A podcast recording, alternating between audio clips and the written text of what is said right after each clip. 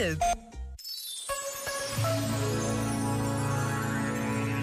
As corridas contra o tempo fazem parte das nossas vidas. Estejamos a falar da vida pessoal, da vida profissional ou mesmo da vida comunitária.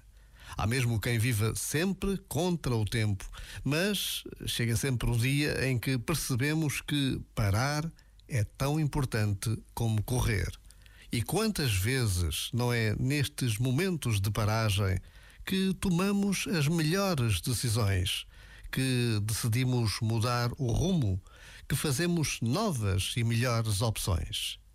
A questão está sempre no equilíbrio entre correr e parar.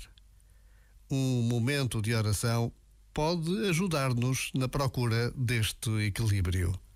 Não estamos sós. Deus permanece. Já agora, vale a pena pensar nisto.